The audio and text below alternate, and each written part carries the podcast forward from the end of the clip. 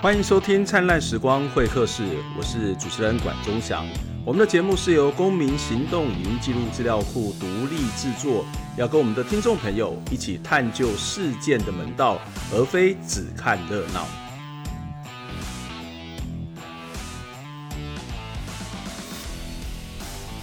今天在呃中山大学，我们要来做一个专访。这个专访呢，其实是呃我最近看的一套书，叫做《南方的社会学》。那这个南方的社会学是由中山大学的副教授赵恩杰老师他主编，而这里面其实呃今天的节目可能会稍微稍微一点点的学术，所谓的学术是因为这里面大部分写作人都是社会学家或是人类学家，但是呢他们用比较平民书写的方式来告诉大家这个社会里面发生了什么事，世界发生了什么事情，有什么值得我们在看一件事情的时候，就像我们节目所说的，不要只是看热闹，而有更后背后更细腻的门道。或者甚至一些人跟人之间的这种所谓的互动，要去理解的地方，所以我们今天来特别访问赵恩杰赵老师。赵老师你好，大家好。我想要先请赵老师先跟我们介绍一下，为什么会写这，为什么会编这两本书？哎，这一套书其实一开始是就是我们二零一八年的时候有一个、嗯、呃，我们中山社会系啊，是一个相对年轻的社会学系啊，就是在。嗯整个台湾社会学的发展里面呢，就是长期它都是重南轻北的，嗯、所以说，呃，我们等于说我们常常说自己是南方社会学系了哈。那其实我们成立二零一八年的时候成立十年，我们就一个十周年庆的研讨会。嗯、那那个时候大家是根据自己的专长，然后找了就是志志同道合的学术圈的好朋友，然后就一起办了研讨会。嗯、然后后来希望说我们可以改写那些学术。我们把它变成就是一般呃，我们大二必修课南方社会学可以使用的这个教科书读本哦。嗯。那只是后来我又比算是比较有野心，就是我希望不是只有大学生会看，嗯、我希望学院以外的人也可以看见，所以我就。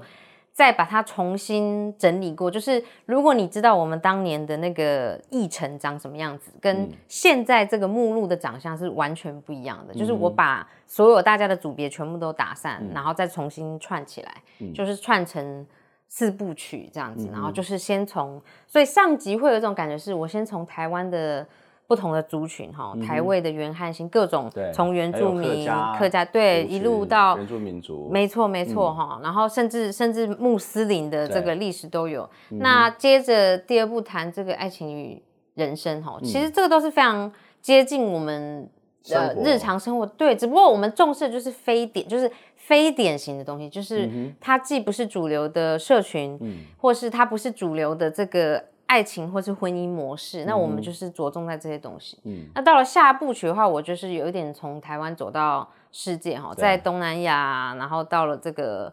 呃印度哈，然后去了南美洲，一下子回来，最后又又回到高雄，我们谈论空屋这个问题。所以，所以，所以下部曲的感，下部呃，对不起，下集的那两部是说。那个跨境人间，就是我们其实，在台湾有非常多看不见的这些 connection，去到世界很多不同的地方，那我们也可以参与，其实跟台湾本位没有关系的事情。就我们甚至可以去理解印度的矿工，或是说在在印度卖毛衣的这个呃流亡藏人哦，就是说，甚或者是在阿根廷的这种呃，就是抗抗议这个希望呃老板可以赶快退 休的工厂。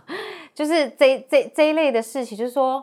实际上台湾可以跟整个世界串联，连对，没错、嗯、没错。但是我们最后还是会回到回到我们自己本身，嗯、所以我才会以这个高雄空污就是花妹的那一篇来当做结尾。我我觉得这两本书，就像您刚刚提到，它其实是有一个呃，从台湾出发，然后绕行。世界，这个世界大概也都是所谓的呃南方的概念的世界，然后再回到台湾。但是即使是台湾的本身，它也是有各种不同的族群社群。是是。你刚刚这样讲，就像我，但我想起我曾经听一个呃，其实也非常有名的学者 David Harvey 的演讲。嗯。那他在那个演讲的场合说，他他他的他的意思大概就是说，他有一次去西班牙玩。然后呢，就有朋友给他这个西班牙旅游局的这个活动的相关的资料，然后去去觉得就好无聊啊，就是去那些每个地方都长得很像的观光景点.然后他就开始问他的朋友说：“那我到底要去哪里玩呢？”那他的朋有一个朋友跟他介绍说，哎，你可以去西班牙的什么什么样的监狱，然后什么什么样这个社会不同的面向，哎，他一样在环游世界，一样在玩西班牙，或者是我们一样在环游世界，可是我们看到的风景其实是不一样，我们的感受是不一样，这也是这本书要告诉我们怎么去认识世界的角度跟方法的一个面向吗？呀呀呀！我觉得这这是很有趣的类比哈，就是说我们的确是在环游世界一周，我们也去东南亚，嗯、我们也去印度，也去哪里？但是我们不是去一般人大家去的观光名胜景点，对，而是去看到里面很很多人辛苦的人生，而且是很细致的，有各种族裔族群差别的这些，在不同的政治政权底下的，还有经济呃政权底下的奋斗，所以。我觉得那是很，就是这是这是蛮有趣的一点，就是他始终贯穿这个南方这个精神。嗯哼，所以我觉得这里面，例如说提到了原住民族啊，例如说呃，也是社会系的老师谈到有，但他讲讲的就是一个部落地图，那或者说部落自己在画的地图，它就跟一般的行政的地图其实是不一样的。但是那个部落地图其实不是只有在记录他们的这个生活，其实它也是一种某种权利的反转。或者是其实也提到印尼，他就可能不是去舞步啊，或者是那些比较常常会去有名的观光景点，而是去看到他们的一些生活的不同的面貌。我觉得这这本书是给我一个很大的哦，原来世界是长这个样子，原来世界不是我们看到官方所要提供给我们那种美丽美好的那种面相。呀，yeah, 我觉得一开始我把大家的文章重新打乱，然后之后又我后来又邀请了两位原住民学者，嗯、其实他们原本没有在我们的十周年纪念，嗯、呃。讨论会里面，可是我会觉得说，在台湾你要重新提倡南方，因为已经很多人谈过南方，那我要重启这个，重就是要推出一个新的东西，哦推陈出新，就是我要怎么样在台湾谈南方？我觉得我必须要谈原住民，嗯，所以我不可能跳过原住民，然后就说我在谈谈论台湾的南方。嗯、我觉得那是你光讲高雄或是什么，这是不够的啊。光讲南部是不是一定要从呃原住民开始？所以我觉得那个让大家有一个很深刻的就是。我们有一些多元主义族群的这一些文化跟历史在里头，嗯、我觉得这个非常的重要。嗯、对，嗯，讲到南方，我们一般来讲都会是一个地理的概念哦。那但是这个地理的概念可能是某种汉人的概念，或者是某种的一种价值的区隔。我举个例子啊，就是我其实，在很多年以前有参与办一个影展，叫地方志影展。那这地方志影展，它其实就是希望用地方的概念，例如说是一个社区的概念，或是某种呃地理为范围的概念。然后当时就有一部片子是马耀比后的。Mm. 那马耀的片子里面，他谈的他的地理的概念，可能就不是在高雄市.他可能是整个玉山。他我我印象里面他在谈的是一个爬山的一个.一个历程，然后呢，那个在评审当中就出现很有趣的讨论，就是哎，这个没有地方哎.对，那但是对马耀说，哎，这个就是我们的地方哎.所以后来我们那个影展就是有点僵持不下，就是哎不知道该怎么，因为那片子拍的很好，所以我们就颁给他一个特别奖，也就是说那个南方的概念或者。这个所谓的南边的概念，它不是一个对你们来讲，或者这本书而言，它不是一个纯粹的地理的区位的概念嘛？我我相信，就是说，对不同作者来说，因为每个人要处理的问题不一样。如果你有这个专门处理后殖民的环境争议，你可能会有另外一套南方的概念哈。但是对我来说啦，南方，因为南方它是它不是一个对我来说不是一个地理的区位，而是一种。不断试着成为他者的过程，嗯、所以它是一个概念上的去不断的去追寻差异跟探寻差异，甚至是不是只是切换视角，而是去感受那个差异。所以说，呃，如果用那种地理的方式来讲的话，其实你在北方你也你也永远都遇遇得到南方哈，嗯、就是你在天龙国你也你也可以找到穷人啊，对不对？对你永远可以。那你就一种比较宏观的世界经济体系来说的话。呃，南方这个概念，尤其是呃以前曾经被玩过很多次，曾经是用来，比方说这个这个在万隆会议的时候，是这种亚非国家大团结要抵抗西方帝国主义的。嗯嗯、可是到了后来，这个新自由主义之后，八零年代之后，九零年代之后，这一波新的所谓全球南方，它其实有一种好像重新又被。呃，收编的感觉，就意思就是说，全球南方正在崛起哈，全球南方也会有成功的一天，你们终将赶上我们，你们也会。在谈世界体系，是是是，往核心国家去发展。对，所以所以全球南方又变成一种新的虚幻的这个承诺哈，所以我觉得相反的对这个东西的的抨击哈，像呃另外一种南方社会学，就是说我们我们不要我们要扬弃这种所谓的。这种，我们大家迟早会抵达那个已开发的那一天哈，那那样子的那种经济至上论哈。嗯、那对我来说，我觉得比起就除了经济至上论要被摒弃之外，更重要就是我刚才讲那个那个学习成为异己哈，学习成为他者的那个那那那一些过程，对。嗯哼，所以这本书的名称就叫做《南方的社会学》。对，那刚刚不断的在谈一个概念，就是学习成为他者。Yeah，学习成为他者是什么意思？我们就是我们，我们跟他者之间，呃，我们常常讲说我们要跟他同理心啊，然后我们要去接近他。可是毕竟我们不是他们，嗯，那那个学习成为他者是什么意思？是是有可能的吗？这个东西是在人类学很久了嘛，哈、嗯，就是说我们人类学者一直长。比较传统、比较古典式的田野哈，就是说也，也也在我上一本 主编的反田里面谈蛮多。就是我们我们试着不过自己的生活，会跑去过别的生活，那个是跟访谈不太一样的东西。是是你真的就是经营式的进入到别人的生活。那当然在那之前，你必须要做非常多的的功课了哈，嗯、就所有相关的文献全部都读过了，然后你再去呃当地的语言学会了，然后再去试图试图过。对方的生活，而且参与他们生活，嗯、然后最后有办法可以知道说，当某件事情发生的时候，如果你是他们，你知道要怎么做，嗯、而且他们的反应你都会觉得不意外，因为那就是他们的选。嗯、可是如果你没有经过这一套人类学成年礼的洗礼的话，你会很惊讶他们怎么会这么做，嗯、你会觉得哎，他们怎么那么奇怪哈？嗯、其实我们也很奇怪，大家都很奇怪。如果你没有经过这种学习他者的过程的话，嗯你永远都会觉得别人是很奇怪，然后其心必异哈，就会。嗯、可是，在我们现在这个，应该说每一个时代都有不同的多元性哈。我不会觉得说我们现在比以前多元，我觉得以前有以前的多元性，它可能没有被记录下来。那它就是呃一套又一套不一样的多元性。可是始终我们必须要试着跟这些多元性去，嗯哼呃去想办法共存。嗯、然后我觉得这个也是。我认为啦，台湾价值一个很重要的东西，因为台台湾自古以来，你不管是扶老客、客扶老，还是汉化的原住民，或是原原化的汉人也很多，就是这些东西其实其实是很台湾味的。我觉得，就是说这种呃，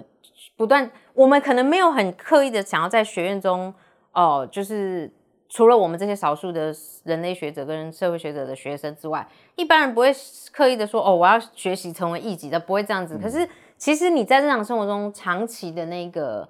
呃长期的接触，好几代的这样累积下来，其实台湾人就是有很多这种。嗯慢慢的变成他者，嗯、然后使他者成为自我的一部分的那个能耐。嗯，可是我觉得在实际上会不会很困难？有些东西可能很容易，例如说我们看到食物.那例如说我们看到食物，它其实会不断的去有一些融合.改变、碰撞，然后产生独特的台湾味道。所以台湾的东南亚美食其实一点可能一点都不东南亚.因为它有非常浓厚的台湾味道。那这个其实在日常生活当中是可能的。可是有些东西它会涉及到你的主观，或者是你的价值，甚至你的尊严。那例如说好了，同婚，同婚的议题 其实它就是一个，你要让一些像我们这个世代人从来没有上过性别平等教育的人，Yeah. 然后你要说，哎，这个同婚是什么男男女女，或者是各种不同性别都可以。那我觉得对我们这个时代，甚至年纪更大的人，或者是某种传统出来的人，他是困难的。Yeah，但我我会觉得台湾人，当然我这样讲好像同质化了台湾人，我没有那个意思啊。嗯、但是如果我可以使用台湾人这个称呼的话，我觉得。台湾人是一个很吃软不吃硬的一个个性。怎么说？就是说，如果像遇到同婚这种事情，我觉得最好的情况就是说，呃，同那个大法官视线过了，然后两年之后立法院也通过了，那大家就去默默的结婚，然后过两三年、三五年，大家发现，嗯，习惯了。好像好像对我生活没有什么影响，好像其实其实真的也不会怎么样。社会对大家忽然发现社会也没有因此而崩坏，因为本来就不会因为这样子而崩坏。那我觉得这个就是一个呃，相对来说，为什么在处理同志议题上，台湾相较于其他的亚洲国家来说，其实是就是相对友善的了哈。但我不想要本质化台湾，我的意思只是说。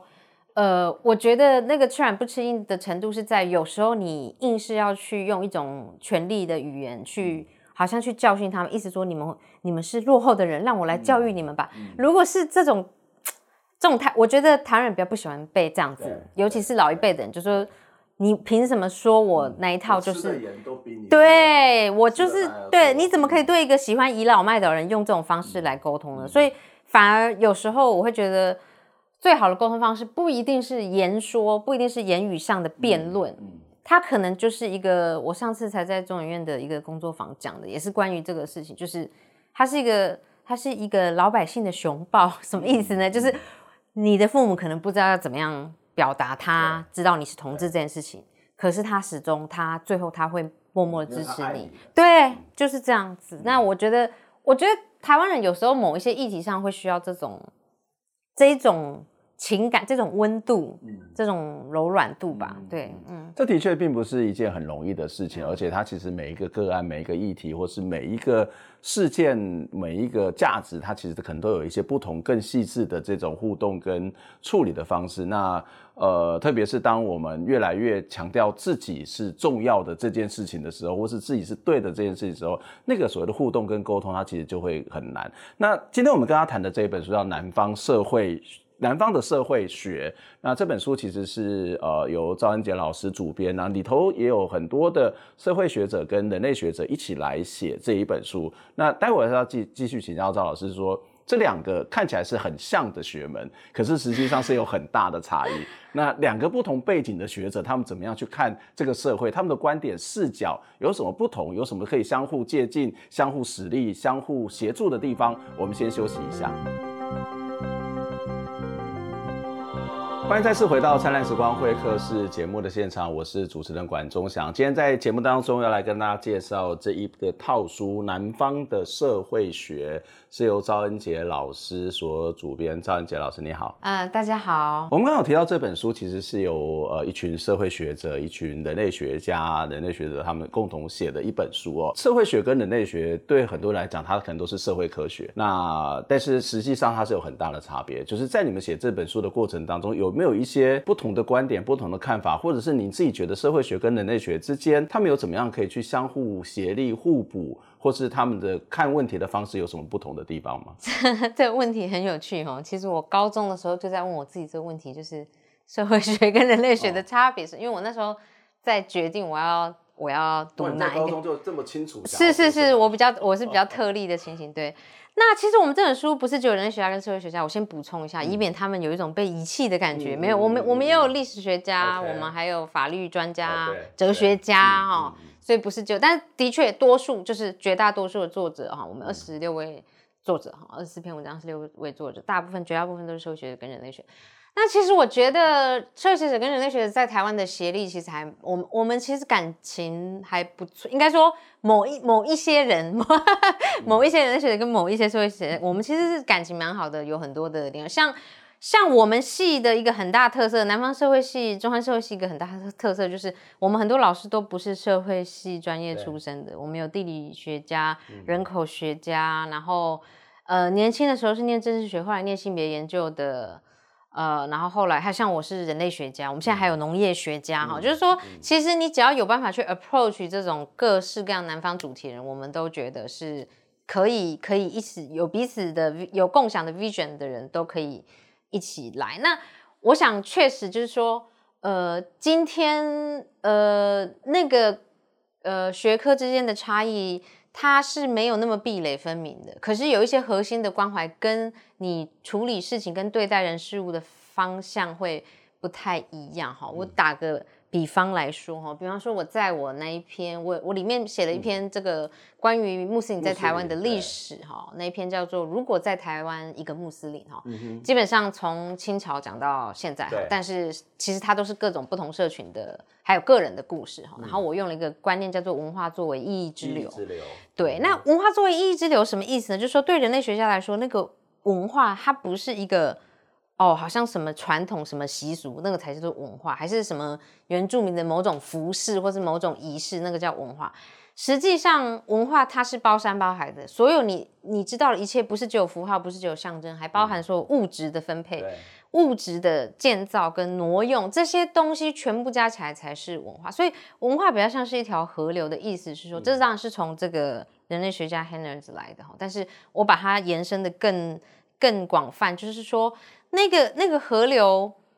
呃，河流没有一处是完全一样，因为它、嗯、它不断的在流动。河流是有时候会涨潮，有时候会不是涨潮，涨涨河，哎，涨溪，而且它里面它是一个生态系，嗯、它里头不是只是它它自己水而已，它会有鱼虾，它有时候会有暴风雨，有时候会有其他东西，它会流到大海里面，它也会从瀑布下来，所以它没有一刻是完全一样，可是。长期来看，它又是一条河流。嗯哼，我觉得那个才是一个到了那么细致的地步，跟又细致又流动的那个成分，是一个很典型的人类学式的。嗯，那如果是社会学的话，我会用就是那个建树又建林的方式来讲。对，就是说大家用这种科普书来认识建树，可其实其实它蛮有代表性，就是说我要宏观又要微观。宏观就是我看到森林，嗯，微观就是我看到树。嗯，可是树是树，森林是森林。可是对人类学家来说，就是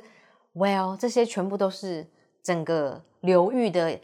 亚马逊流域的一部分，嗯、大家都在流动哦。树、嗯、不是树，森林也不是森林，嗯、大家都是彼此相连的，而且可能问题比我们想象的还要复杂哈。所以我会觉得说。的确，社会学也可以看到微观。嗯，那可是人类学家看微观的方式，可能我还是会觉得社会学家的方式是比较空拍式的。嗯，空拍你也可以一直拍拍拍拍，然后摄影机变成特写。对，你也可以变成特写。可是人类学家是那个在里面跟着跟着树一起成长，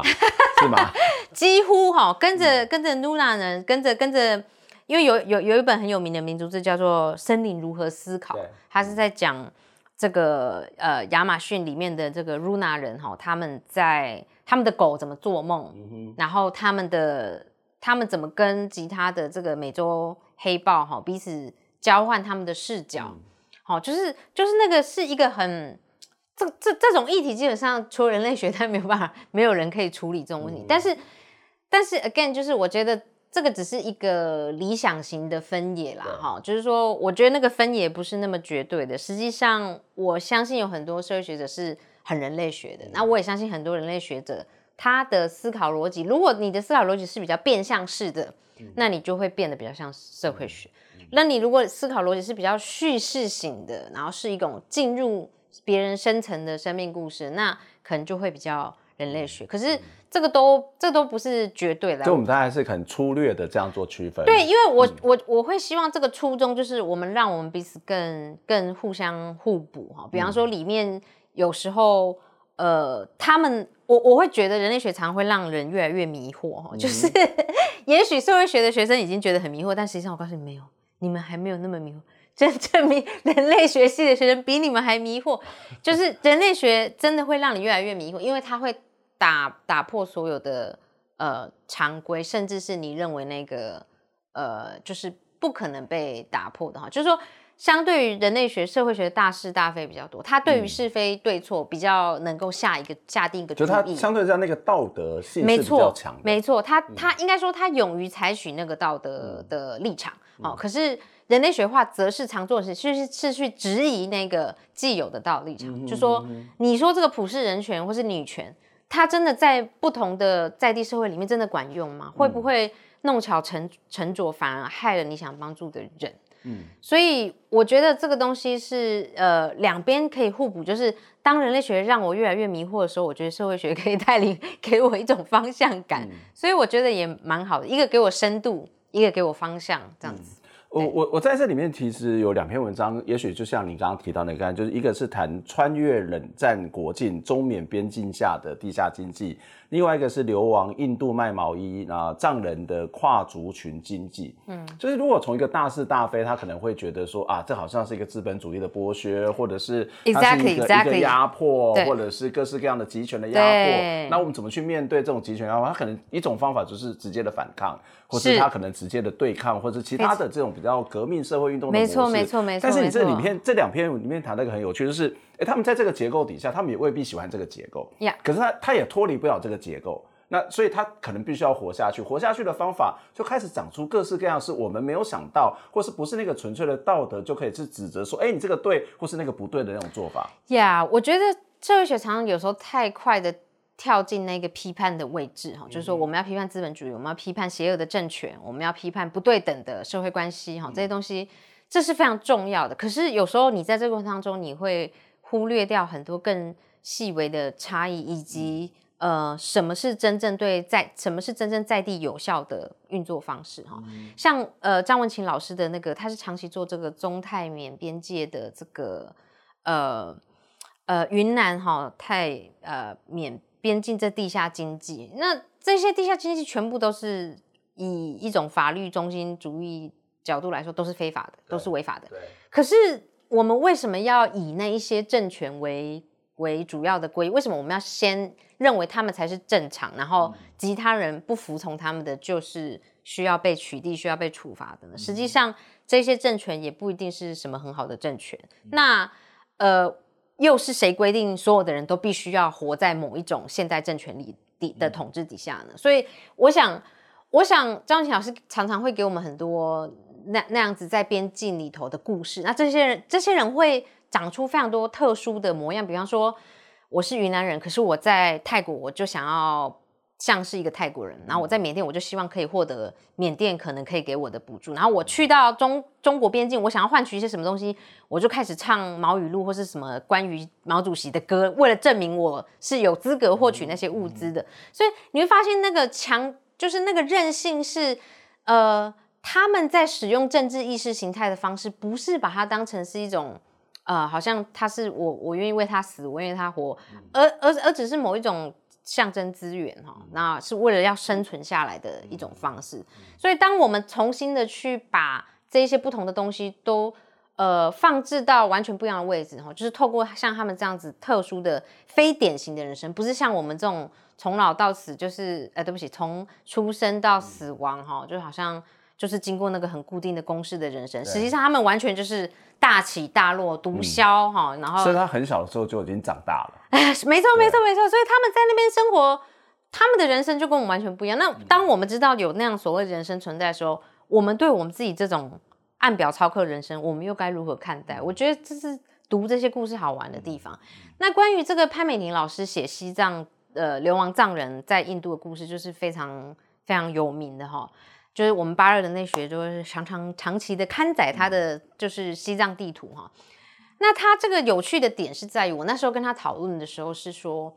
呃，我们常常都在讲族裔经济，好像好像以为族群它就是内部一定很团结，然后一定会排外。可是他这篇最有趣的点是在于，西藏人可以跟印度人赊账，而且印度人平常不会赊那么多给他自己同族的人，他甚至不赊给他，他。因为他们觉得西藏人是真正老实、真正会、oh. 会真的会还钱回来的人，嗯嗯、所以他们反而这这他们变成了一种跨族裔之间的合作，嗯、是其他的是是原本的族裔经济概念没有办法涵涵盖的。原本的族裔概念是说，哦，我是越南人，然后等到更多越南人来了，我就帮你们把我拉把拉进来。他不是这样子，他是我跟你之间是两个不同族裔的，然后我们有一个特殊的合作关系，嗯、而且有些部分他们是相同的。是是是是是，嗯、呃，相同，而且应该说，他们他们发展出一套新的互动模式，对，对，然后所以说，呃，可是如果你用某一种资本主义的方式去批判的话，你可能没有办法，你可能会觉得说，其实印度人还是在剥削他们，嗯，可是你从藏人的角度来说，除了做这个之外，他没有更好的方式，嗯、而且他可以做一个无本生意，嗯，因为他一开始就是赊账啊，嗯，所以他是靠这个无本生意的，慢慢的。延续，至少它可以存活下来。嗯，那我觉得，如果你只把重点摆在那一个，就是说那那个呃资本主义批判的话，其实可能会有一点可惜，就是没有发现到他们在在某一些印度人跟这个西藏人之间长出一些特殊的情谊，是反而是印度人跟印度人之间没有的。嗯哼，嗯哼，所以那我我常常对于这种跨越族群哈、跨越不同次文化团体的这种连接还有串联，我都是很感兴趣的。嗯、所以。所以其实像我当我在讲南方的时候，我也不是觉得说他一定要跟北方对抗，我觉得他是可以跟北方串联的。但重点是他，我们必须要时时刻刻提醒我们自己，南方。它有一个主体性，嗯，要以它为为本位。在这里面，其实是另外一种谈到社会学也好，或是人类学也好，可能会谈到一种反抗的概念。这个反抗不见得是那个直接的面对面的对抗，有时候你怎么样活下来，或是活下来方式是什么，它可能也是对很多人来讲，它就是一种反抗。在你这本书里面也提到，你你你说就是说，呃，南方不只代表非主流，亦有反抗行动的意味。南方的着力点是在一个抵抗的这个概念。这本书后头后来也回到了台湾，回到了高雄，甚至也用了这个万玉哲他所提到的一些概念，谈到什么叫做反抗，什么叫做主体，什么叫做面对那个集权之间怎么样去串联。呀，我觉得我们下下集哈，真的蛮有趣的哈，就是说我们除了刚才那个呃合作的部分之外哈，嗯、就跨境人间合作的部分，以及这个。这个冷战时期的意识形态宣传啊，不管左翼右翼都很像啊，这是梅香的作品。那到了第四部曲的时候，就真的很集中的，几乎全部都是抗争行动。啊，那我想抗争行动在社会学里头和社会运动里头算是比较大家比较习惯、比较比较常听见的东西。但是，呃，我们收录的这些比较不一样的这几个是相对来说哈，一些是比较就是南半球的，或者是我们比较不熟悉的呃案例。那再来就是最后一个是这个花妹的文章哈，嗯、是关于我们高雄的，这是没错没错。那所以我想这是一个很好的收尾了。我刚才已经有说过，但是我觉得万玉哲那篇有趣的点呢，就是说在于我们平常在讲呃这个呃政治民主啊，嗯、就是说我们政治民主跟经济上面的新自由主义或者是自由主义化。这是完全是两件不一样的事情哈。嗯、那实际上，即使我们的政治民主化之后，可是我们的经济